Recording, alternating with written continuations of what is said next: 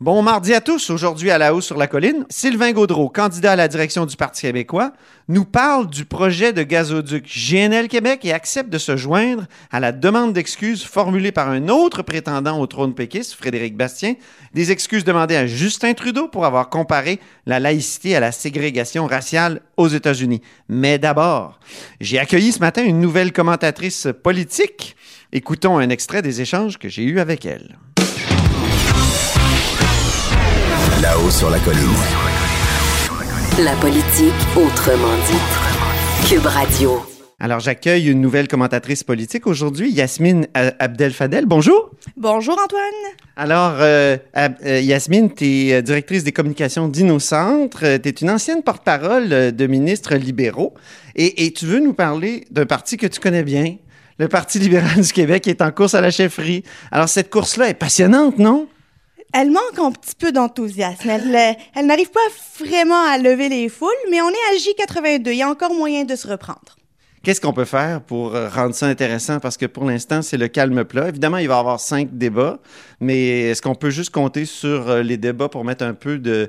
pour attirer l'intérêt? Ben, je veux pas dire du piquant, parce que c'est quand même pas un spectacle, une course à la chefferie, mais, mais quand même, qu'est-ce qu'on peut faire? Disons que euh, les deux, euh, les deux candidats, tant Dominique Anglade euh, qu'Alexandre Cusson, ont compris que le Parti libéral aime pas les chicanes, mais ils l'ont compris à un extrême. Donc, on a non seulement pas de chicanes, mais on n'a pas encore de débat euh, sur la place publique. J'espère que lors des cinq prochains débats, le premier étant le 29 mars, qu'il va y avoir, euh, qu'on va avoir un peu plus de couleur et de saveur des candidats, de savoir un peu plus qu'est-ce qu'ils pensent des enjeux du Québec et des Québécois. Euh, on le sait pas, euh, on le sait pas encore tout à fait. Et disons qu'on a deux candidats qui sont très différents l'un de l'autre. On a Alexandre Cusson, un homme de Drummondville qui représente les régions, qui se présente d'ailleurs comme tel, et on a Dominique Anglade qui vient avec l'expérience d'ex-vice-première ministre, ancienne ministre de l'économie, on le sait. Euh, on a un candidat qui est à temps plein dans la campagne avec une candidate qui est à l'Assemblée nationale à longueur de journée. Euh, donc, très, euh, très différents profils, et malgré ça, ça manque de piquant. Mais qu'est-ce qu'on peut faire justement pour en ajouter? Ben, en fait, premièrement, il y a des grands absents de la campagne. Euh, disons qu'il y a des thèmes qui sont absents. Euh, on parle pas d'économie, on est jour de budget, mais on n'a pas entendu les deux candidats parler d'économie. On les a pas entendus parler de santé. On les a pas entendus parler d'éducation. Les trois principaux sujets au Québec qui, qui, qui rejoignent les Québécois ne sont pas encore abordés. Donc, c'est sûr que les débats, ils vont devoir être très préparés. Pourquoi? Ben, parce qu'il restera pas beaucoup de temps après les débats euh, pour le vote. Les militants, qu'est-ce qu'ils en pensent de ça, de, de l'éthique, euh, de, de la nationalisation de l'eau? C'est des idées lancées par Alexandre Cusson ou la Charte des régions de, de Dominique Anglade. Est-ce que- est-ce qu'on l'entend? Ben, c'est pas vraiment des sujets qui sont euh, qui sur lesquels on se réveille le matin, on, on y pense le matin puis on y pense avant de se coucher le soir. Euh, on pense surtout à l'éducation évidemment de ses enfants, ça touche tout le monde. On pense à la santé, encore plus aujourd'hui dans un contexte de coronavirus. Euh, on pense euh, à l'économie quand on sait la pénurie de main d'œuvre, quand on sait que les entreprises sont en train de diminuer leur euh, capacité de production, euh, que des emplois peuvent être euh, que, peuvent être menacés, mais il y a rien là-dessus.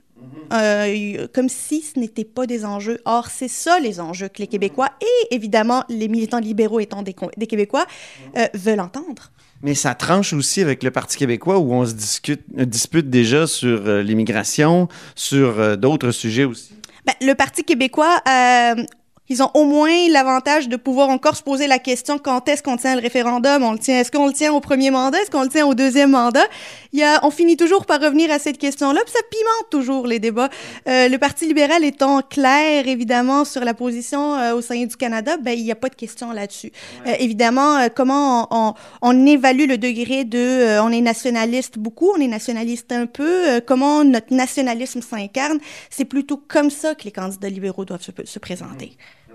Et euh, Alexandre Cusson, donc, est-ce qu'il va se présenter comme député s'il perd? Je me pose la question. Alors, la question n'a pas encore été posée à Alexandre Cusson, mais s'il perd euh, au euh, euh, 1er juin prochain, est-ce qu'il attend une partielle pour se présenter? Est-ce qu'il attend au général pour se présenter? Et si c'est une partielle, est-ce qu'il va se présenter à Montréal, où il y a plus de chances de se faire élire, alors que lui, c'est un gars de région, où il va attendre d'avoir, euh, de refaire ce que Philippe Couillard a fait et de se présenter dans un château fort euh, caquiste ou péquiste pour pouvoir aller euh, chercher un comté dans les régions pour le Parti libéral du Québec? La différence entre Dominique Anglade puis Alexandre Cusson, c'est qu'Alexandre Cusson, c'est un gars de région qui doit cruiser Montréal, puis euh, je me permets l'anglicisme, alors que Dominique Anglade, c'est une fille de Montréal qui doit cruiser les régions.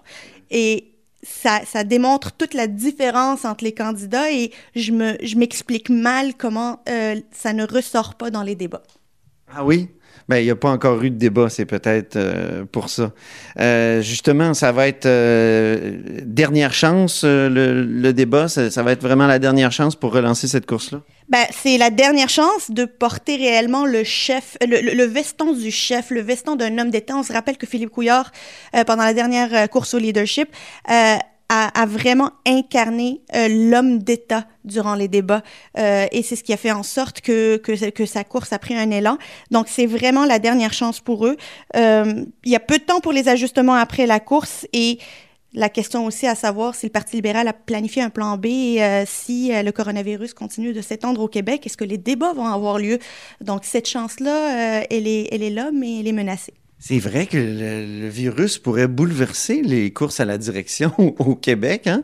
C'est à se poser la question, c'est un plan B prévu, c'est sûr qu'il y a un vote électronique, mais est-ce qu'il va y avoir un rassemblement? Est-ce qu'il va y avoir les, les cinq débats prévus? Pas des débats à huis clos! J'espère pas, des débats, pas de, pas de militants, pas d'applaudissements, ça serait encore plus plate et ça rendrait la course encore plus plate.